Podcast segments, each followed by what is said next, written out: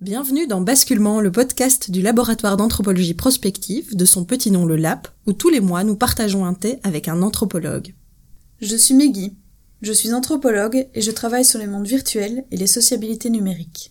Je suis Bénédicte, je suis moi aussi anthropologue et je travaille sur les classes dominantes. Pour cet épisode, nous avons eu le plaisir de discuter avec Clément Crucifix de sa thèse tout juste défendue.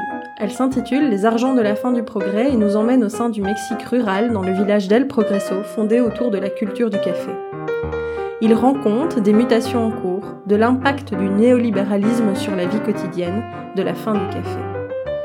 En s'intéressant plus particulièrement à l'argent du microcrédit, depuis le siège social de l'entreprise jusqu'à celui qui l'emprunte, en passant par les promoteurs de terrain et les garants, et à l'argent des aides sociales dont bénéficient seulement certaines femmes, il raconte avec finesse les véritables usages de ces argents au pluriel, les ruses du terrain et de ses acteurs, les réinventions de la solidarité et du lien social. Bon, j'ai grandi à, Saint-Josse en fait, dans une euh, communauté, euh, enfin dans une dans une commune pardon, où donc voilà où j'ai très vite été confronté à la diversité culturelle. la plupart de mes amis étaient d'origine, enfin ce qu'on appelle des Belges d'origine étrangère. Euh, donc en fait, je pense que très vite, j'ai été euh, interpellé par euh, cette rencontre d'autres d'autres cultures et d'autres horizons culturels très jeunes en fait et, et, aussi interpellé par les questions que, que soulevait la, cohabitation en fait, de la coexistence de, différentes cultures dans un espace réduit comme voilà comme la commune de Saint-Josse et puis aussi dans des espaces où enfin j'étais à l'école pas loin j'étais au club de foot pas loin etc donc c'est un peu ces espaces là qui en fait m'ont interpellé. Euh, et je, bon, sans que j'y mette à ce moment-là un, mot euh, sur euh, ça, c'est de l'anthropologie, mais ce qui est venu plus tard, mais, mais je pense que c'est de là que ça, naît en tout cas en, partie. Donc voilà, donc j'ai commencé après l'anthropologie d'abord à Saint-Louis et puis j'ai fait mon master à, l'UCL. et dans le cadre de mon master, j'ai fait un premier terrain donc au Venezuela pour mon mémoire, où ça c'était pas prévu. C'est bon, c'est en discutant avec Olivier, lui m'a envoyé. Euh, Olivier Servet, qui est professeur ici à l'UCL. Tout à fait. Donc lui m'a envoyé au, dans, à la campagne au Venezuela, alors que moi, a priori, euh, euh, je viens d'un milieu urbain, donc c'est vrai que la, campagne, j'ai découvert ça au, Venezuela, ce qui n'a pas, été évident au départ. et donc là, j'ai commencé à faire un, terrain en milieu rural sur un thème de, transformation d'une société rurale sous la, sous la politique d'un État euh, qui se dit socialiste euh, extrêmement présent, etc. Et où en fait le thème des crédits est apparu parce que c'était une communauté où les, les habitants avaient reçu énormément de crédits du, gouvernement. Et donc la question du crédit en fait était au cœur de, ce changement social. Donc c'est comme ça que moi j'ai commencé à, m'y intéresser. Euh, donc quand j'ai terminé mon master en anthropologie, j'ai fait un autre master en microfinance à l'ULB, euh, à Solvay, euh, d'un an. Donc, euh, dans le but aussi de, bon, d'avoir un autre point de vue que celui de l'anthropologie sur ces questions-là. là, j'ai réalisé un, un, mémoire aussi sur base d'un, travail en fait qui se révélait un travail ethnographique de, de 4-5 mois au Nicaragua, toujours sur ces questions de, de microfinance, bon, la, plus spécifiquement de microfinance, toujours en milieu rural. Donc au final, il y a, bon, y, a, un fil qui s'est lentement euh, dessiné euh, autour de mon intérêt sur, les questions rurales et sur la question de, la finance et de l'économie. Euh, donc après ça, j'ai bossé un an et demi dans une, dans une ONG au Mexique en développement rural. Et puis j'ai postulé donc au FNRS, j'ai eu la bourse et j'ai donc commencé ma thèse sur le, encore une fois, donc sur cette thématique de transformation de société rurale sous des, des, politiques économiques plus larges.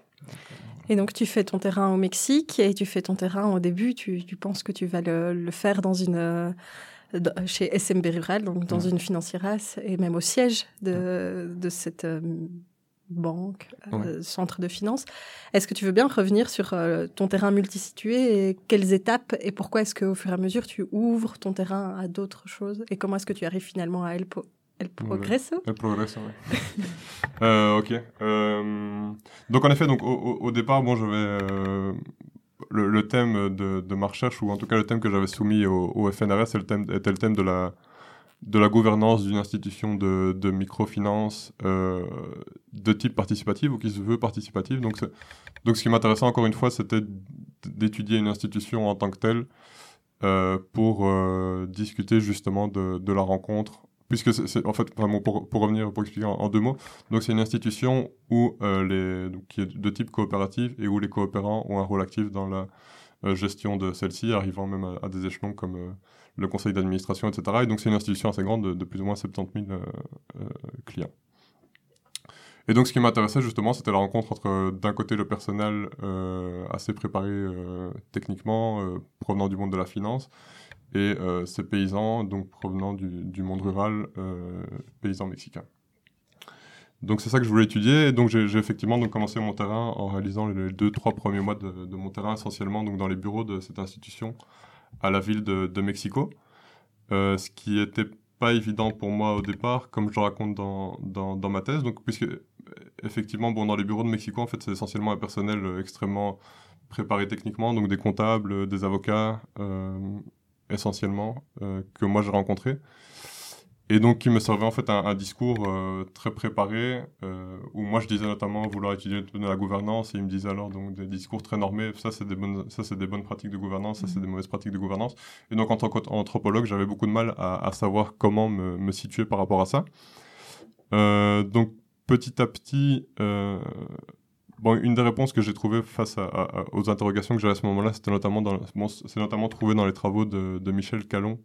Euh, sur l'économisation. Donc, euh, ou bon, en, très résumé, il, cherche à s'intéresser comment les, les acteurs euh, font réaliser des pratiques correspondant à l'idéologie de, de l'homo economicus à certaines personnes.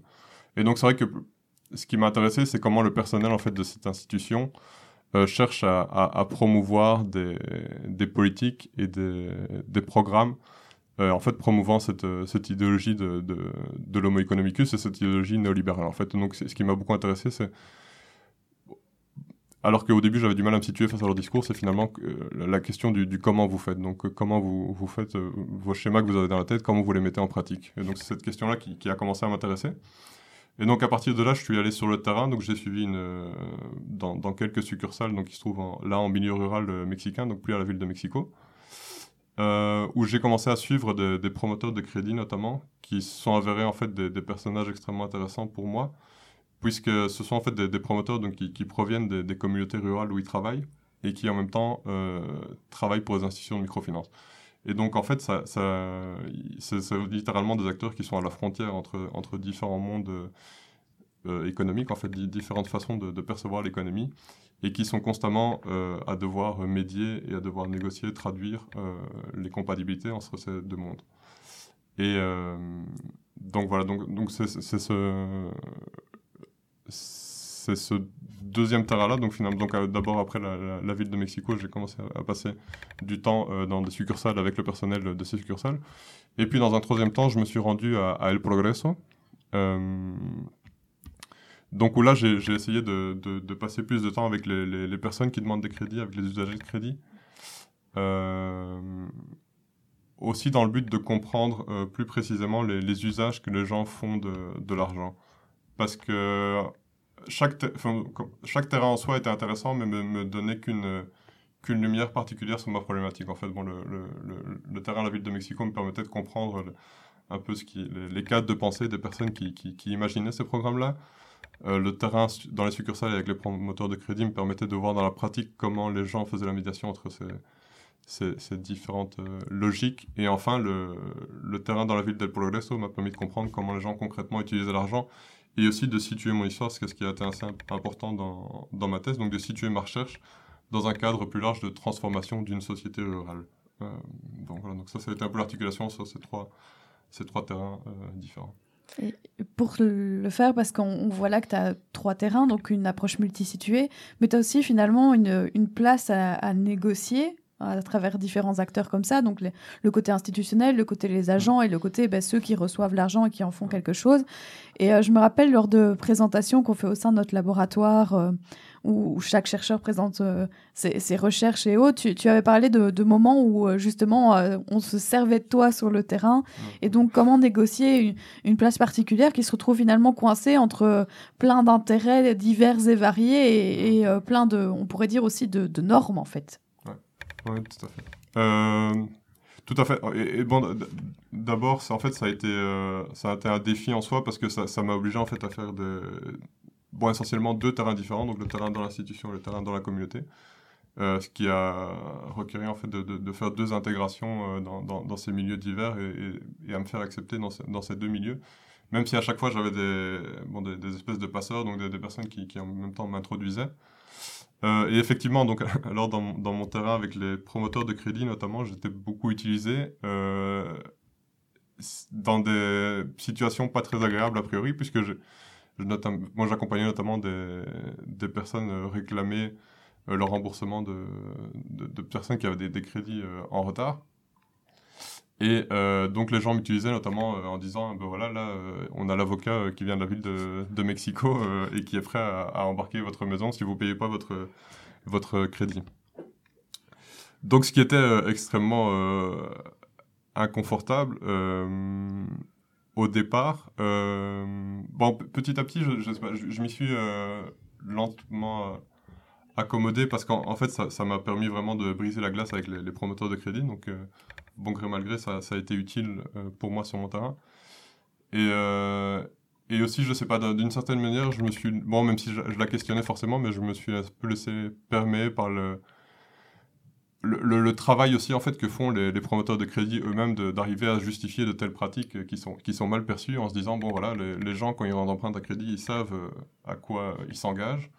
Donc euh, au final bon on, on, fait rien de rien de mal euh, en leur réclamant le, crédit parfois de, manière agressive. Donc donc en fait moi j'essayais de, de me situer face à ces pratiques difficiles mais en fait, les, mais, c'est un peu ça aussi que j'essaie de montrer sur mon terrain, c'est que les acteurs sont constamment à négocier des, cette hétérogénéité économique finalement. Enfin, mm-hmm.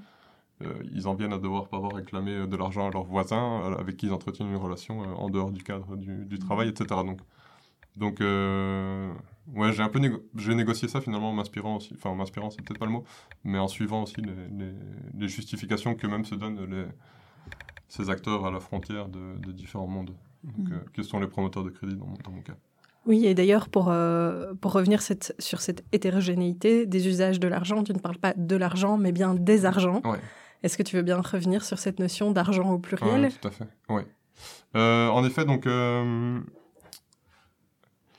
donc j'interroge effectivement ces, ces, transformations de ce monde rural sous le thème des argents, notamment parce qu'il me permet en fait de, de comprendre les, différentes significations euh, que recouvre euh, l'argent pour les personnes. Donc là, je suis notamment les, travaux de Viviana Zolitzer euh, qui parle de, monnaie multiple, etc. Et, parce qu'en effet, en fait, l'argent a une place centrale dans cette transformation, puisque, donc, pour l'expliquer brièvement, El Progreso donc, était avant une communauté rurale où l'économie et la, société, en fait, en, tant que telle, était basée sur la culture du café et le travail de la terre, et donc où les gens recevaient un argent euh, en échange d'une activité légitimée comme travail euh, et d'une activité euh, liée à la terre. Donc l'argent avait un sens très particulier dans, ce cas-là. et donc, même les gens, enfin, ce que j'explique dans le chapitre 7, les gens s'en réfèrent même aujourd'hui comme un argent sacré, celui qui gagnait à, cette époque-là. Donc, il y, a un type d'identité aussi qui est lié à, chaque argent. Et maintenant, les, gens dépendent d'une multiplicité, de monnaies donc qui sous une même apparence physique en fait prennent des significations diverses. Donc euh, les gens reçoivent par exemple dépendent d'argent provenant de, de, la microfinance, donc comme le microcrédit, dépendent d'argent provenant du gouvernement, comme les transferts conditionnés d'argent, euh, dépendent d'argent qu'envoient les migrants euh, qui partent aux, États-Unis ou dans les villes de Mexico, etc. Et donc chaque argent sous une même apparence physique, en fait, en s'inscrivant dans des relations multiples, prend des sens extrêmement différents. Et donc ce qui m'intéressait en fait, c'était de voir aussi comment ces nouveaux argents qui arrivent dans ces communautés, donc par exemple le microcrédit, se retrouvent en fait insérés dans les, dans les méandres de, multiples relations et en fait tous les, toutes les tensions, frictions, etc. et, négociations que, que, cela génère. Donc, donc voilà. Et euh, sur ces usages de l'argent, ces argents euh, pluriels, multiples, avec euh, des usages différents, il y a aussi des usages attendus de la part des institutions, à la fois les institutions étatiques et les institutions de microcrédit, mmh. qui sont des usages moralement justes. Est-ce que tu peux m'expliquer ça davantage? Oui, tout à fait. Donc effectivement, l'entrée par, par l'argent m'intéressait aussi parce que, disons que ce que je voulais étudier de, de manière plus large était le, la transformation d'une société rurale sous le néolibéralisme. Enfin c'était un peu ça euh, l'idée de, base. Euh, et euh, et en, même temps, je voulais me distinguer de, travaux sur le néolibéralisme. Je, sais pas, je pense par exemple aux, travaux de David Harvey ou de, de personnes comme ça, où j'ai l'impression que le néolibéralisme ressemble à une espèce de, de tache d'huile finalement qui s'étend de manière indistincte partout et euh, avec peu de, de, capacité de négociation des acteurs. Donc on a l'impression que, finalement euh, ça se passe partout pareil et, euh, on a une, espèce de, vision très globale de ce qu'est le néolibéralisme sans vraiment comprendre comment en fait ça se passe dans la pratique sur le terrain. Et donc l'argent, et en particulier l'argent du microcrédit et l'argent de, des transferts conditionnés d'argent, m'intéressait en fait pour les, observer au quotidien. Donc vraiment, qu'est-ce que les gens font avec ceci? Parce qu'en effet, ce sont des argents qui sont chargés d'une morale particulière, donc qui est, la, morale du, néolibéralisme, euh, donc celle de, l'individu euh, euh, devant utiliser l'argent de manière définie comme responsable, c'est-à-dire définie comme l'individu auto-entrepreneur qui va utiliser son argent pour générer une activité qui lui rapportera de l'argent dans le futur, en général dans un futur assez proche. Euh, qui doit l'utiliser de manière individuelle plutôt, puisque le, salut de l'individu, d'une certaine manière, euh, provient de, sa capacité à, s'auto-responsabiliser. Euh, et donc, ces argents sont chargés de toute cette idéologie-là, et cette idéologie-là, en même temps, se trouve traduite dans une série de dispositifs sur le terrain qui sont qui sont importants aussi et qui, qui, obligent les gens, euh, qui cherchent à faire faire, euh, en prenant les mots de, de, Foucault, qui cherchent à faire faire euh, des choses aux, individus et qui cherchent à, à, leur faire agir en, accord avec cette idéologie de, de l'individu auto-entrepreneur de, lui-même. Et, donc voilà, donc c'est en effet cette, entrée-là par un argent chargé d'une idéologie particulière qui, m'intéressait moi, pour de manière plus large aussi interroger le néolibéralisme. Et tu, tu, montrais aussi, euh, et ça je trouvais ça hyper intéressant, que finalement bon, tu as toutes ces couches, on pourrait dire, de, de prêt d'argent avec tous ces sens différents et tout cette, euh, tu disais cette même physicalité, mmh. mais euh, des, des, finalement un univers symbolique différent à chaque fois qui, qui se greffe. Ce que je trouve aussi très fort, c'est à un certain moment, tu montres que des personnes s'emparent en fait de, de, certains modèles pour s'y intégrer. Je pensais notamment, à, tu parlais qu'il y avait des personnes qui n'avaient pas les moyens euh, d'aller vers le, le microcrédit de, de, certaines institutions et qui finalement se retournaient vers des particuliers qui eux-mêmes prêtaient et qui avaient tout un système comme ça d'interdépendance en fait entre particuliers qui eux-mêmes finalement devenaient des figures assez euh, particulières. Est-ce que tu veux bien revenir sur cette organisation et justement ce que ça questionne d'une forme de solidarité en fait, parce que j'ai l'impression qu'il y a beaucoup plus que ça et que c'est plus complexe. Ouais, tout à fait. Euh, donc en, effet, moi, moi ce qui m'intéressait, c'était de, de rompre un peu cette dichotomie entre d'un côté euh, l'économie très formelle de, de, la finance et d'un autre côté euh, ce qu'on qualifierait d'économie informelle avec tous les réseaux de, de, de solidarité, les relations de, dons contre dons qui existent en fait pour montrer justement effectivement que le, l'argent du crédit s'insère dans toutes ces, relations. Donc il y a une relation extrêmement dynamique et extrêmement complexe entre cet argent qui vient avec sa propre rationalité et des, réseaux qui ont aussi leur, propre manière de, fonctionner, leur propre temporalité, leur propre euh, perception de ce qu'ils font de la valeur d'un individu, de ce qu'ils font de sa responsabilité, etc. Euh, et effectivement, ce qui est notamment intéressant, ce qui m'intéresse beaucoup, c'est les, acteurs, euh, puisqu'il y a, un foisonnement en fait, d'acteurs à, la, frontière de, ces deux mondes. Il y a les promoteurs de crédit, mais il y a aussi les, les personnes que j'ai vues dans le chapitre 2, donc les, personnes qui ont des bonnes données digitales, etc., qui en fait sont les personnes qui arrivent à être proches de ces nouvelles sources euh, d'argent euh, et qui en retour sont capables de, à leur tour de, prêter aux autres individus qui ne seraient pas, pour diverses raisons, pas capables d'emprunter directement à une institution de microfinance. Et euh, donc effectivement, donc ça, ça, c'est une question qui m'intéresse beaucoup dans ma thèse. Donc c'est le la, finalement la, capacité d'être intermédiaire de ces nouveaux flux d'argent qui décuple en fait la capacité de rendre notamment des services dans des réseaux locaux de, solidarité, etc. Et ce qui est intéressant là, c'est que en, revenant à cette question de transformation d'une société rurale, c'est qu'on voit aussi émerger de, nouveaux protagonistes, puisque avant les personnes qui prêtaient, c'était plutôt les, patrons, les personnes euh, riches euh, de, l'économie du, café d'avant, donc qui entretiennent des, rapports de, patrons salariés avec leurs individus, enfin avec, avec les autres euh, individus de la communauté.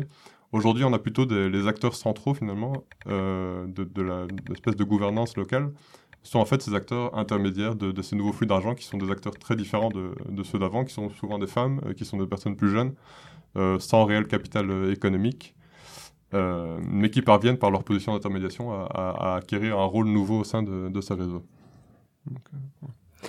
En te lisant, à un moment, je me suis demandé s'il restait tellement d'hommes à El, Progresso. Je, je, me suis interrogée si la migration les touchait pas énormément et si finalement les femmes se retrouvaient pas fort seules et que ça reproduisait un procès genré où les femmes s'occupent des enfants à la maison et, euh, où les hommes vont travailler ailleurs et à quel point ces femmes étaient, étaient toutes seules. La, fameuse ouverture genrée que tu as vantée euh, à la fin de, de cette thèse. Euh, non, effectivement, donc la la migration, euh, la, migration s'inscrit et reproduit effectivement de, manière différente les rapports euh, genrés qui existaient à, El Progreso. Euh, après, je pense qu'il est important de distinguer d'abord différentes phases de, migration dans le village, puisque apparemment la, migration vraiment extrêmement forte a, commencé au milieu des années 90, jusqu'à plus ou moins le milieu des années 2000, 2010 plus ou moins.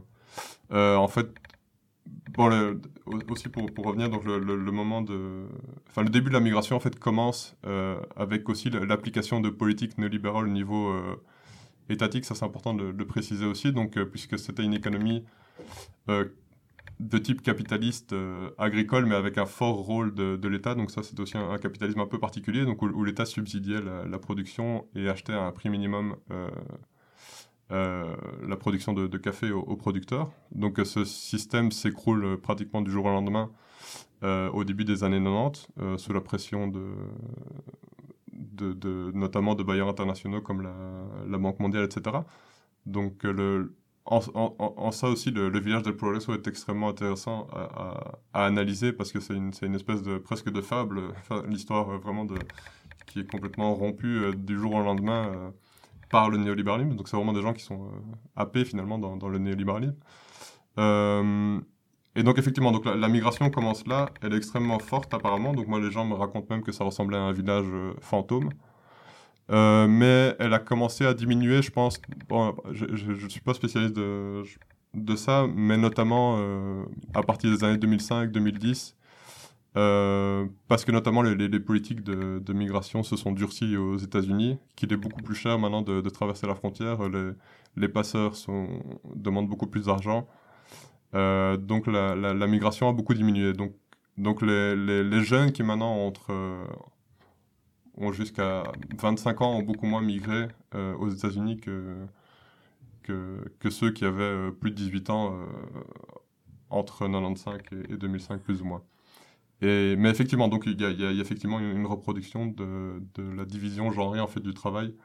Euh, et ce qui est intéressant aussi, c'est que, que, que contribue aussi à reproduire ces argents euh, comme la, microfinance ou comme les, transferts conditionnés d'argent. Donc c'est-à-dire la, la femme est toujours vue comme la, personne disponible. Euh, et d'ailleurs, c'est intéressant quand on parle avec les, promoteurs de crédit, ils disent parfois c'est plus, plus sûr de travailler avec des femmes qu'avec des hommes. Et en fait,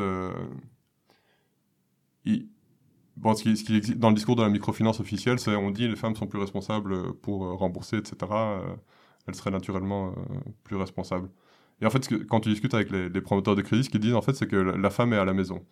Et donc la femme, on, peut aller faire pression sur elle quand, on arrive, etc. Et donc en fait, cette, espèce de division genrée de la femme au foyer est utile pour le, pour produire au quotidien le marché, puisque la femme est, celle chez qui on peut aller euh, réclamer de l'argent. Et même les, promoteurs de crédit, parfois, euh, invitent même les, hommes à migrer pour rembourser, en insistant sur le fait que la femme va rester au, foyer pour, pour constituer l'intermédiaire. Donc il y a, la, microfinance s'inscrit totalement dans cette, dans cette division genrée du, travail. Mais effectivement, donc c'est effectivement les, hommes principalement qui migrent, même s'il y a aussi le, cas de, certaines femmes qui, ont migré aux États-Unis aussi. Et ça leur donne à nouveau accès alors à, des, des, argents à eux, contrairement à des argents tiers. C'est une distinction assez importante dans la fin de ta thèse. Oui, tout à fait. Euh, tout à fait. Peut-être revenir un petit peu sur une explication peut-être un peu plus poussée, parce que je me dis que certains auditeurs se diront argentière que, ouais, c'est facile. Donc, euh, en fait, euh, à un moment de mon terrain, euh, j'ai été interpellé par une, femme qui, enfin, qui, se, qui évoquait donc l'argent que les gens gagnaient avant via leur, le, travail du café comme un argent sacré, donc dinero sagrado, ou d'un argent à soi. Et donc, effectivement, donc dans, le chapitre 7, j'interroge le, fait que l'argent du, café est en fait perçu comme un argent sacré ou comme un argent à soi, parce que les gens euh, perçoivent leur... Euh, parce qu'en fait, c'est un argent qui leur permettait d'accéder à leur identité de, de paysans, de personnes euh, travaillant la terre, et aussi à toutes les valeurs associées à ce type d'individus. Et donc, en ce sens-là, les, gens se réfèrent à ce type d'argent comme, comme sacré. alors qu'ils se réfèrent effectivement donc, aux argents provenant de la microfinance ou du gouvernement comme des, des argents d'un tiers, euh, parce que ce sont des argents en fait euh, qui arrivent avec une, encore une fois, en revenant avec cette idée de, rationalité particulière de laquelle sont chargés ces argents. Donc ce sont des argents qui sont, dont ils sont pas libres de, de faire les usages qu'ils veulent. Enfin, en tout cas, en, théorie, ils sont pas libres de faire les usages qu'ils veulent. Puisqu'ils doivent faire, encore une fois, ces usages correspondant à cette logique euh, néolibérale de, de l'argent. Et donc, ils définissent ces argents comme des argents d'un tiers, euh, comme si finalement le, l'institution de microfinance, même s'il leur donnait l'argent, avait toujours un droit de regard et pouvait dire ah, ça c'est un, bon usage de l'argent, ça c'est un usage mauvais, etc. Et donc ils devaient toujours se situer face à ce cadre moral euh, provenant de, l'extérieur d'une certaine manière euh, quand ils, utilisaient ces argents. Et donc, donc ils perçoivent que ce pas des argents eux puisqu'ils ne sont pas libres d'en faire l'usage qu'ils souhaiteraient. Et donc effectivement, donc ça fait partie de, ces, de finalement ces significations changeantes de l'argent qui, qui moi m'intéresse euh, extrêmement fort euh, dans le cadre de, ma thèse. Alors, je, je, vois poindre parce que tu viens juste de dire le petit mot absolument génial en disant qu'il y a des usages attendus en théorie. Et donc, je trouve ça très, très fort parce qu'on a eu Pierre-Joseph Laurent lors d'un dernier, enfin, des, un des épisodes précédents euh, du podcast et il a notamment travaillé sur la ruse. Alors, je me dis que tu as dû te confronter à, ce grand thème de l'anthropologie. Est-ce que tu veux bien revenir un petit peu sur quelques exemples marquants de, cette ruse par rapport à ces usages, justement, qu'on pense qu'en théorie, les personnes qui euh, font appel à des microcrédits ou même simplement à des arrangements euh, au niveau mmh. pécunier, comment est-ce qu'ils agencent tout ça? Oui, tout à fait.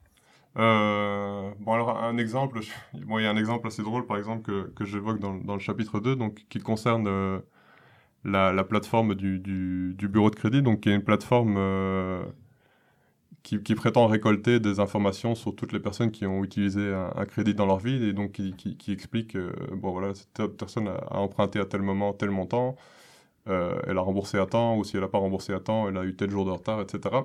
Et sur base de ça, cette plateforme donne un, score. Euh, euh, donc qui, prétend euh, traduire finalement la, responsabilité et la fiabilité d'un individu.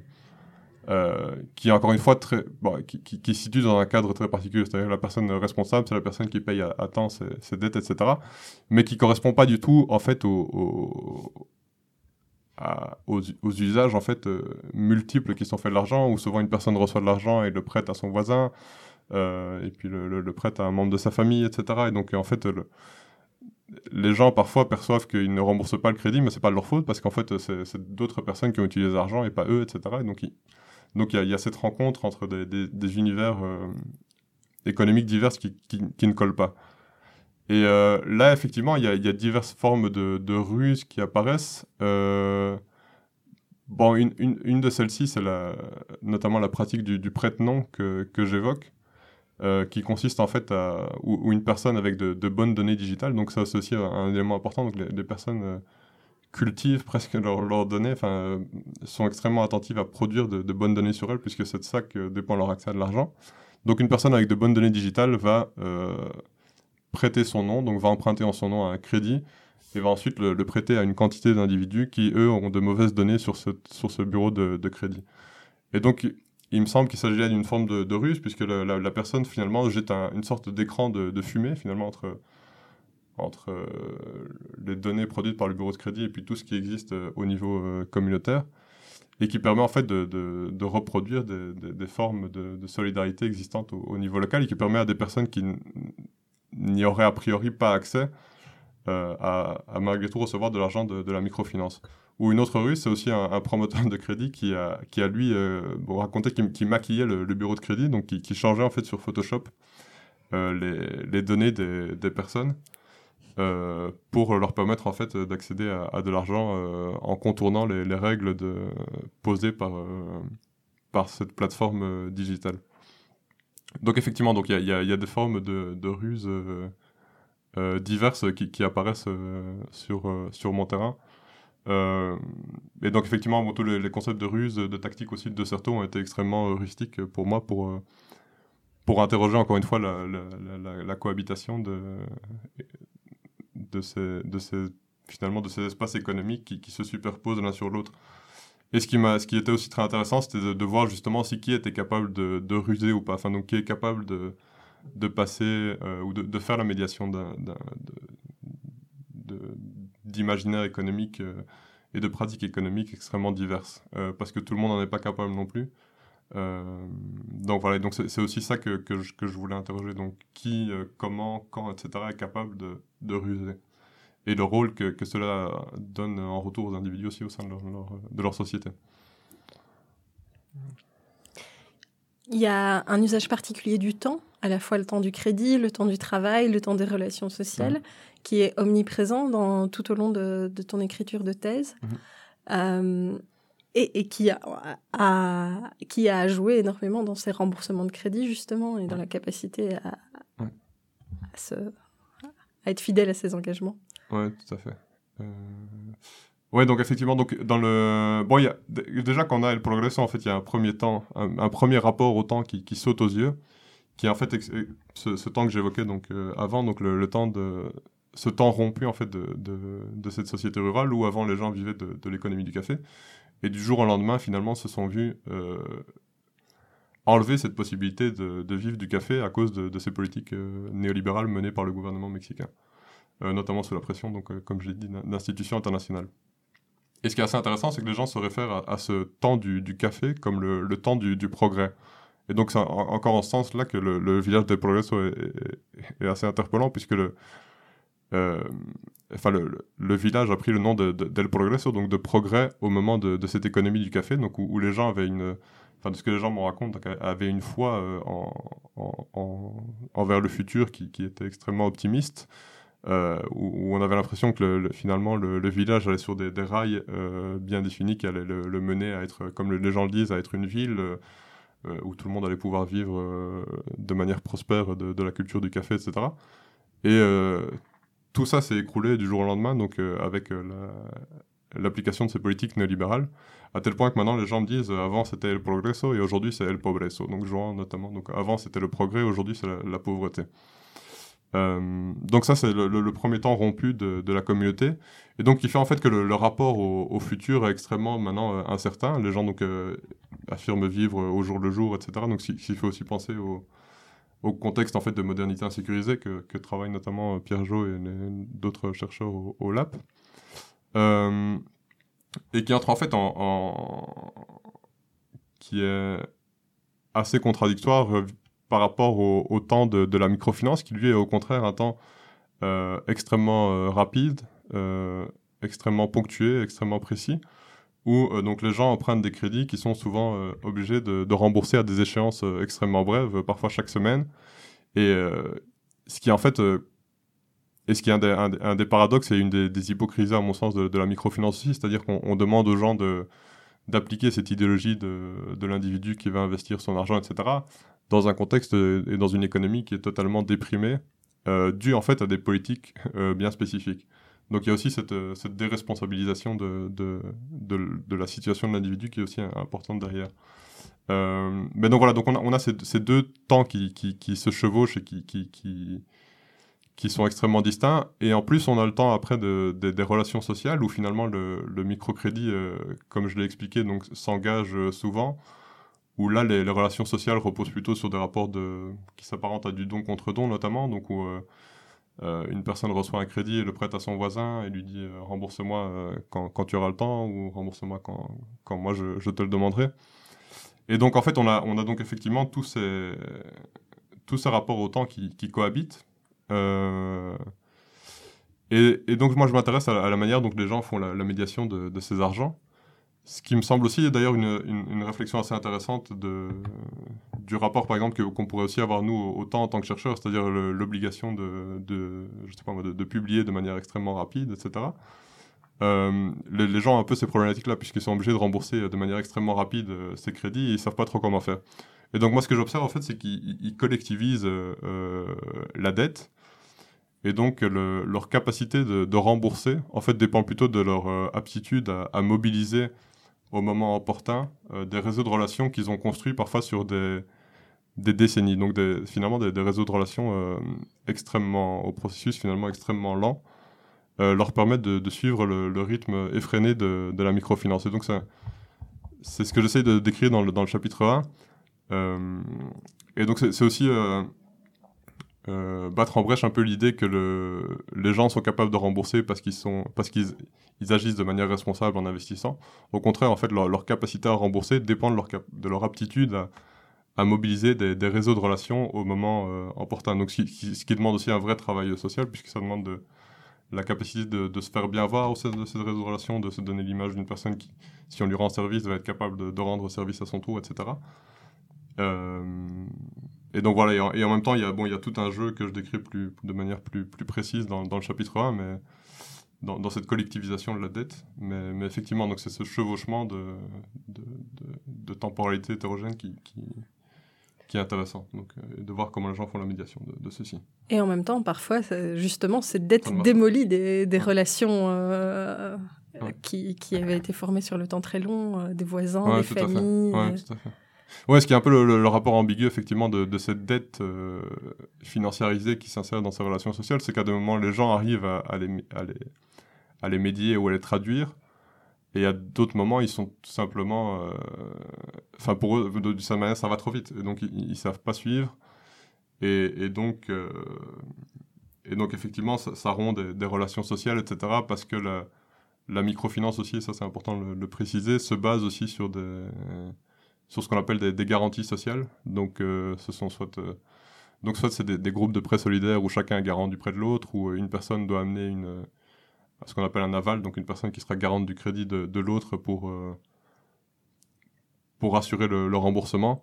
Et donc, effectivement, parfois, ces, relations sont, rompues par la, microfinance.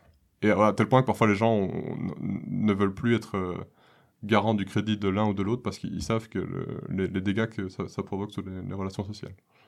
Donc, euh, donc effectivement, donc c'est cette ambiguïté de la microfinance qui dit euh, se baser sur les relations sociales et qui en même temps en fait souvent les, les rompt, enfin les, casse. Avec des, des huissiers qui deviennent, euh, tu le dis plusieurs fois, de véritables anthropologues qui investiguent les, les, relations sociales entre elles pour savoir sur qui faire levier, pour être sûr qu'à un moment ou un autre, l'argent revienne. Ouais, c'est un peu fait. glaçant quand même. Ouais, tout à fait. Euh... Un peu. Moi, j'ai l'impression que c'est énormément. Ouais, tout à fait. Après, c'est intéressant aussi. Bon, et moi, ça m'intéresse aussi pour euh, discuter aussi de, de, comment en fait le marché est produit au, au quotidien. C'est-à-dire, euh, en fait, comment on comment on assure que les gens vont emprunter de l'argent, comment on assure que les gens vont le rembourser, etc. Euh, et en fait, ce que ce que j'observe, c'est que c'est pas du tout euh, lié à une obligation euh, contractuelle, c'est-à-dire la personne signe un contrat et donc se sent obligée de, de rembourser. Effectivement, il faut, il faut parvenir à, à utiliser d'une certaine manière les relations sociales pour euh, s'assurer que les gens vont demander parfois de l'argent, pour s'assurer qu'ils vont rembourser. Euh, et notamment en fait en, en, faisant un travail donc, que je décris dans le chapitre 3 donc d'investigation euh, d'anthropologue où euh, il faut savoir finalement les, relations de parenté dans lesquelles les gens sont, engagés euh, pour parvenir à, voir euh, les, points faibles finalement de, chacun et les obliger à, rembourser. Donc c'est aussi cette idée que le, marché en fait est, totalement encastré dans le, social aussi. Donc rompre aussi cette dichotomie de, de, marché versus social ou versus relation sociale pour montrer en fait que les, deux sont dans des interrelations extrêmement dynamiques. Et aussi, euh, là, en suivant le, le, concept notamment d'accumulation par euh, captation de, de Tsing, euh, que le capitalisme en fait base son accumulation aussi sur ses relations sociales, puisque les, gens remboursent leur crédit parce qu'on a fait pression sur les relations sociales dans lesquelles ils sont insérés, ou, ou, encore une fois en mobilisant les relations sociales qu'ils ont. Et euh, donc voilà, donc, le, capitalisme capte d'une certaine manière le travail social que font les gens euh, au, quotidien euh, pour accumuler, pour, réaliser son accumulation en fait. et, on, parle, c'est vrai que je me dis, on parle de microcrédit, on parle de, remboursement, etc. Mais tu, viens de, de, brièvement esquisser en fait qu'on donnait envie en fait aux personnes de, contracter euh, ces, prêts. On entend, enfin j'ai entendu et les auditeurs aussi ont entendu ce rêve passé, brisé, rompu euh, de, ce marché du café et autres, et de ce progrès. Et je me dis, ben, qu'est-ce qui leur donne envie à l'heure actuelle? Est-ce une précarité? Est-ce euh, l'envie d'entreprendre? Est-ce est même tout simplement autre chose, d'autres réalités? Parce que c'est vrai qu'on imagine difficilement depuis la Belgique où nous sommes, où il fait très beau aujourd'hui, on imagine très difficilement en fait euh, comment ça se passe ben, pour eux, tout simplement. Ouais, donc effectivement. Donc, le, alors bon, il y, y, a des motivations diverses pour, pour utiliser l'argent. L'une d'elles, en fait, c'est tout simplement le, euh, l'accès à des, des, services euh, publics que, que n'assure plus l'État. Donc, par exemple, le, les soins de santé, euh, l'éducation. Donc, les gens doivent, doivent passer par ce, ce, marché financier finalement pour avoir accès à ces services. Ce qui est d'ailleurs pas une situation propre au Mexique. Je pense que le Mexique est intéressant à, interroger, mais, mais, c'est une situation qui se retrouve dans, beaucoup de pays du monde. Peut-être moins en Belgique encore où on a, un État qui assure euh, certains services publics en tout cas. Euh, donc au Mexique, les gens sont obligés d'emprunter pour y avoir accès. Euh, il y a aussi des habitudes de consommation qui ont beaucoup changé. et effectivement, donc les, jeunes empruntent souvent, parfois des petits montants, mais pour acheter des chaussures ou pour acheter une moto ou pour acheter même des, écouteurs ou une, télé ou des choses comme ça. Et donc on a, on a, il y a beaucoup de, notamment de, magasins d'électrodomestiques qui sont liés à des banques et donc qui offrent la possibilité de, de tout acheter à, crédit. Euh, et donc voilà, donc, donc et puis il y, y, a cette économie aussi euh, bon rurale où les, les, revenus sont extrêmement euh, irréguliers, où les gens ont beaucoup de mal en fait à, accéder à, du revenu, à, de l'argent en échange d'un travail, donc à un salaire ou à une, quelque autre, autre forme de, rémunération. Donc aussi l'accès à finalement des, crédits est extrêmement important. voilà. Mais effectivement, je vais juste ajouter que c'est le. Comme les gens le, disent, la microfinance leur, chauffe les mains. Donc souvent, les, les, les, les, invite à, à, rembourser, à rembourser, pardon, donc, euh, à, emprunter. Pardon. Donc il y, a un peu. C'est vrai que la, microfinance est basée sur cette idée qu'elle aurait euh, assouvi euh, une demande de crédit que, auquel les gens avant n'avaient pas accès. Les gens racontent une histoire bien différente. Donc, c'est-à-dire que les, institutions de microfinance, littéralement, leur, mettent l'argent dans les mains pour, pour qu'ils empruntent. Donc, il y a des institutions de microfinance qui, qui, qui, qui, font des enquêtes économiques extrêmement rapides et qui, qui remettent des, cartes de crédit à, à tous les foyers dans ces communautés rurales en disant qu'ils peuvent emprunter de l'argent. Il y a des, des, panneaux partout, sur, tous les, sur, tous les murs qui, disent hein, voilà, vous pouvez emprunter en en 30 minutes euh, tel montant d'argent, etc. Donc là, c'est vrai que c'est difficile à, saisir depuis la Belgique, mais la, la, microfinance est d'une certaine manière extrêmement agressive et extrêmement présente euh, dans, cette communauté, dans ces communautés-là. Et les montants sont souvent aussi euh, bon, relativement petits, bon, bon, tout en gardant en tête que, les salaires sont, plus bas, etc., enfin que les revenus sont plus bas. Mais les gens empruntent souvent des, petits montants, donc ils leur permettent de, financer une, aussi bon, une fête, ça c'est aussi des, usages courants, donc aussi d'alimenter ces, pratiques euh, locales. Euh, et puis qui remboursent euh, pendant un an, et puis l'année suivante ils empruntent un crédit, etc. Donc c'est un rapport aussi au crédit qui est très différent de celui de la Belgique, où en général, bon, c'est le, crédit hypothécaire, par exemple, le, rapport habituel au, crédit qui là est, assez différent puisque c'est un, crédit euh, sur des durées beaucoup plus longues. c'est pour des grandes occasions aussi. les crédits à consommation en général, c'est plutôt des, des milliers d'euros qu'on va prendre. Tout à fait on n'imagine pas plutôt une relation de quotidienneté en fait. Tout à fait, ouais. ouais. tout à fait. Les gens vont parfois, enfin comme j'ai dit, les gens vont parfois acheter des écouteurs en empruntant. Et donc les gens cumulent souvent beaucoup de, beaucoup de dettes. Euh, oui, et alors ils contractent d'autres dettes pour rembourser des dettes précédentes, et donc on est pris dans un... Ça, c'est très mouvant, hein. j'ai l'impression qu'on est dans cercle sans fin. Euh. Oui, tout à fait, il y a une espèce de, de, de, recycle, de, de, de, recycler constamment l'argent et de, jongler en fait. Carrément. Ouais, tout à fait. Ouais, ou un espèce de jonglage de, de, sources multiples euh, de l'argent. C'est fascinant. Et, et, en plus, j'imagine, toi qui as été aux différents échelons de cette organisation euh, SMB Rural et qui l'a vraiment parcouru euh, du haut vers le bas, elle doit être elle-même prise dans des enjeux de, de rentabilité. Ouais, ouais, tout à fait. Tout à fait. D'ailleurs, c'est un des. En fait, c'est une des, des critiques. Euh, parce que la, microfinance, au, départ, était euh, sans doute un, mouvement beaucoup plus divers, où on avait notamment des, coopératives, etc., qui existaient. D'ailleurs, SMB Rural, à la base, est une coopérative. Euh, et notamment, encore une fois, bon, sous la pression d'institutions comme la, Banque mondiale, etc., on a promu un espèce de, modèle très commercial de la microfinance, où les institutions de microfinance doivent calquer leur... Euh, rentabilité sur ceux des banques et donc doivent notamment attirer des capitaux privés donc ce qui impose notamment de, charger des, taux d'intérêt assez euh, élevés pour être euh, intéressants. Euh, et donc, en effet, donc, ces institutions sont soumises à des, critères qui les obligent presque à, préférer l'aspect commercial et l'aspect rentable, profitable de leur activité à la dimension sociale, même si, bon, à mon sens, elle est questionnable, mais en tout cas, la, dimension sociale qui, qui euh, était sans doute beaucoup plus présente au, départ de, de, la, de, la, microfinance. Et donc on voit effectivement des, des, institutions coopératives qui se transforment en des institutions euh, extrêmement lucratives et extrêmement tournées vers le, le profit plus que vers euh, n'importe quelle autre forme de, de, motivation. Et ils ont des images de réussite? J'imagine que si on prête ces, ces choses. des élites voilà, j'y venais justement. Mm. Moi, sur, sur mon terrain à moi, être entrepreneur de soi-même, c'est des gens qui arrivent à le faire. Et alors, ils ont plein d'avantages sociaux et professionnels à la base, mais ils sont l'envers de, ton décor ou l'endroit. Est-ce que la microfinance, pour continuer à prôner son modèle avec des individus responsables, euh, moralement, euh, entrepreneurs d'eux-mêmes, a des, exemples qu'ils exhibent régulièrement de gens qui ont réussi à faire prospérer cet argent et qui ont construit leur propre euh, des mythes comme ça. Et, qui donnent envie. Est-ce que ça sert parfois vraiment à entreprendre?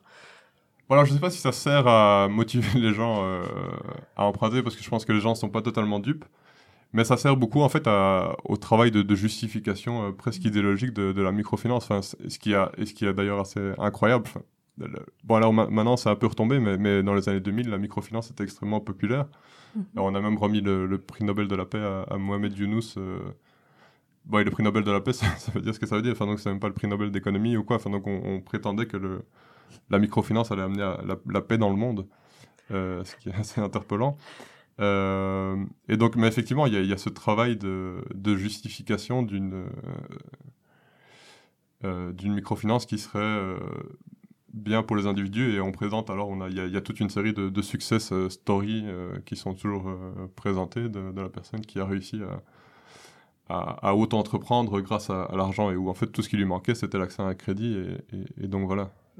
Et effectivement c'est une idéologie qui est extrêmement forte dans les, dans les politiques de développement et qui est encore une fois extrêmement problématique puisqu'elle elle, dépolitise totalement la, situation des, des pauvres et de et de, la pauvreté, puisqu'elle revient encore une fois à, ne dépendre que de, de l'aptitude des individus à, adopter des, comportements euh, entrepreneurs, etc. Euh, Mettre en place son propre cycle vertueux. Tu, tu montres que d'ailleurs dans une, dans une autre mesure, le programme euh, d'aide conditionnée Prospera empêche quasiment les femmes prises dans des obligations vis-à-vis -vis de l'État de faire quoi que ce soit d'autre que de gagner leur Prospera finalement. Ouais, tout à fait Prospera, peut-être définir à nouveau pour, pour nos auditeurs. Ouais, donc Prospera, c'est un, donc un programme de transfert conditionné d'argent qui, encore une fois, est une, mode dans les, dans les pays en voie de développement. bon, il y a notamment des chercheurs ici à l'UCL qui ont travaillé dessus, je pense à Emmanuel Piccoli. Euh, et donc, il consiste en effet à, donner de, de l'argent aux personnes euh, en échange de, de conditions. Donc, euh, les, personnes reçoivent de l'argent du, gouvernement, mais sont obligées d'envoyer leurs, leurs, enfants à l'école. Les enfants doivent avoir certaines notes, etc. Ils sont obligés aussi d'assister à des, check-ups médicaux de manière régulière, etc. en échange de, quoi ils, recevront de l'argent. Ce qui est assez paradoxal, effectivement, c'est que ça, euh, sous prétexte de, lutter contre la pauvreté, en fait, les, femmes sont, euh, extrêmement sollicitées euh, par le gouvernement. Et donc, ça, les empêche même de, chercher du, travail ou d'avoir accès à, un revenu via leur, leur travail. parce qu'en effet, donc le, programme Prospera et toutes les, obligations qu'il qui implique obligent aux femmes en fait d'être toujours présente et donc reproduit cette image de, femmes disponibles, de femmes au foyer, etc.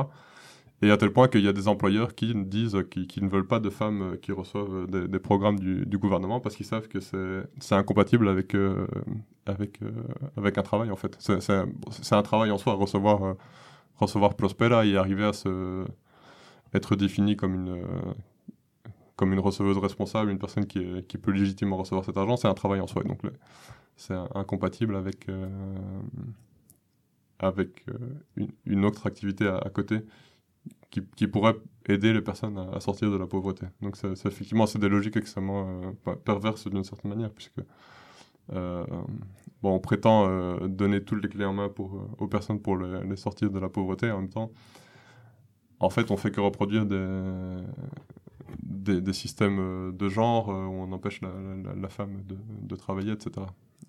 Ce qui donne l'impression d'un canevas où on vend une certaine liberté et autres, où vous pouvez acheter, et en même temps vous vous heurtez à des murs euh, de partout, il y a des limites. Enfin, j'ai l'impression que c'est un système qui finit par vendre une sorte d'image euh, plus de, liberté, de d'action, et en fait euh, qui, qui enferme les personnes dans un parcours tout à fait particulier, dans lequel finalement la, seule chose qui peut les faire sortir, c'est de recommencer à nouveau à rentrer dedans.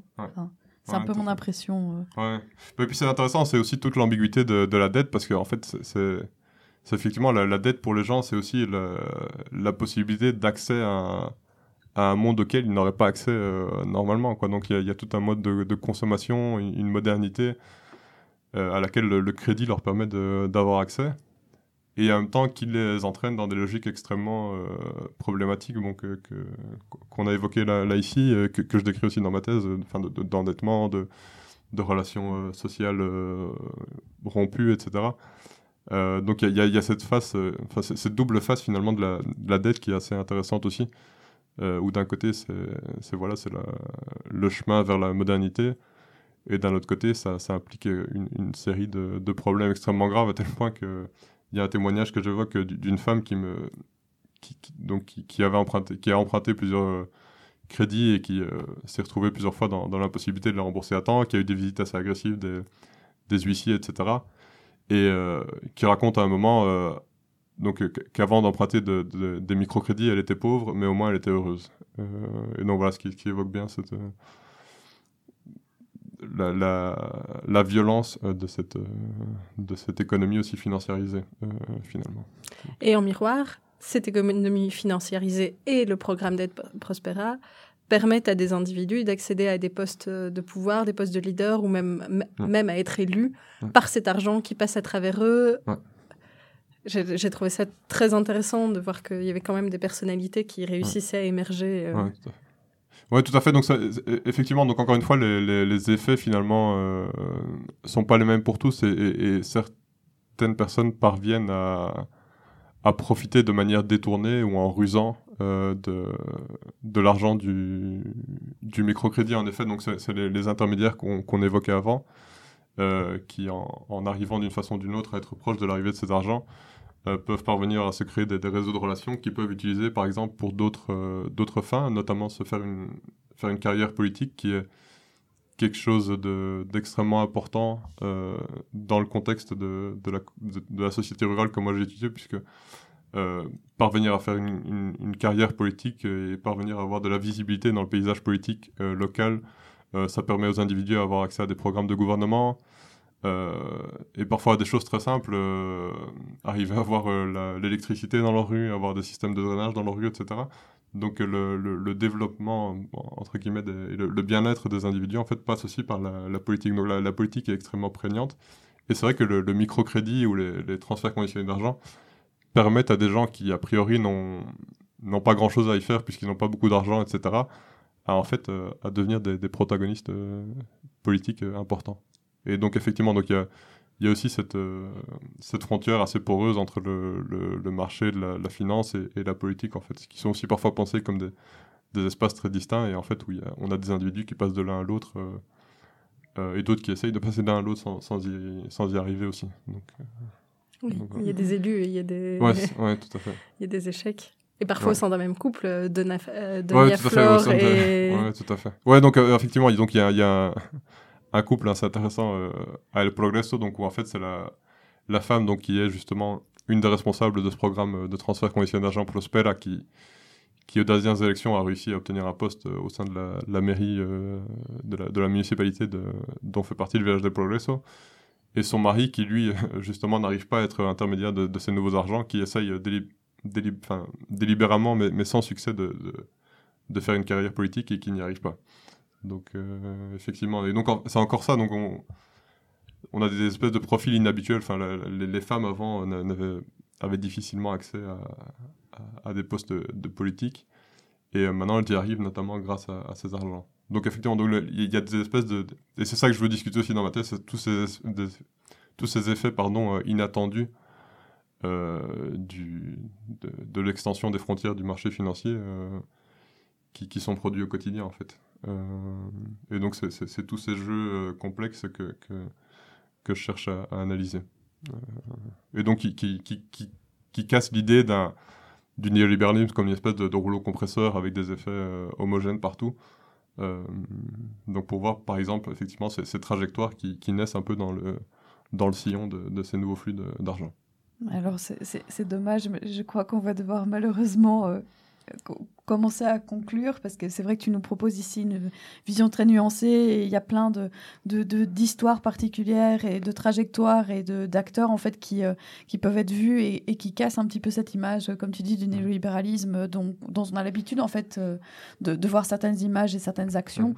Et donc euh, bah, je propose aux auditeurs s'ils ont envie de plus bah, de, de, consulter ta thèse et, mmh. et de, enfin voilà, de, lire les, les, articles que, que tu écris pour continuer cette belle exploration d'un terrain riche et d'une thématique euh, très importante à l'heure actuelle.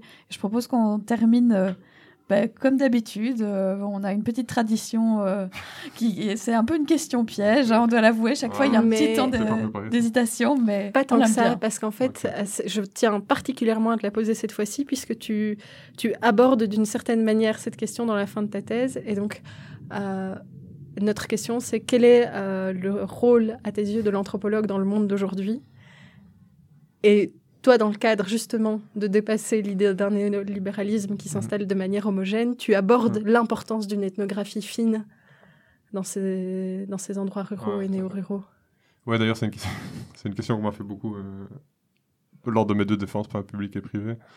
Euh, donc, effectivement, en fait, bon, pour euh, résumer donc ma, ma position, euh, c'est effectivement de, rompre avec cette idée que l'économie euh, serait un espace très singulier, capitaliste, néolibéral, où on aurait en fait, où il y aurait juste un, seul type d'économie qui, qui, existerait, pour montrer qu'il y a de la, diversité économique en fait qui, existe même au, sein du marché. donc c'est pour ça que je me base sur les travaux d'auteurs comme Gibson Graham, Maurer, etc. Et ce qui me semble en fait une position importante, puisque ça, veut dire que l'alternative, finalement, euh, elle n'est pas dans un, dans un autre monde ou dans un, dans un système qu'il faudrait complètement changer.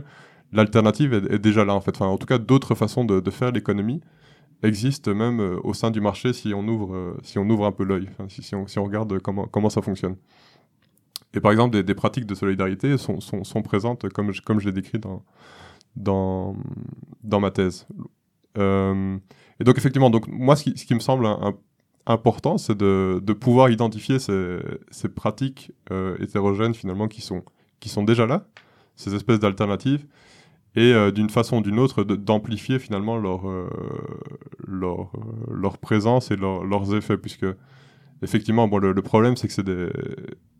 Je ne veux pas non plus être naïf par rapport à ça, c'est des, des, pratiques qui sont extrêmement mal considérées moralement, etc. donc leur existence n'est pas facile. mais effectivement, je pense que le, travail dans l'anthropologue, c'est parvenir à les identifier et je ne sais pas, d'une manière ou d'une autre, les, institutionnaliser ou les rendre plus présentes, les rendre plus importantes, au détriment de, ces logiques euh, capitalistes euh, qui créent euh, des, créatrices d'inégalités, etc. Enfin, ça, je ne vais, pas revenir sur ces, travaux-là, mais effectivement, ma, position, c'est de dire la, la diversité est, déjà là. Donc, ouvrons l'œil et essayons de, de, l'amplifier d'une certaine manière. Et de, la pérenniser aussi. Donc, si vous avez aimé ce podcast, n'hésitez pas à le partager sur les réseaux sociaux, à nous laisser un commentaire et 5 étoiles sur Apple Podcast. On se retrouve le mois prochain avec un nouvel invité.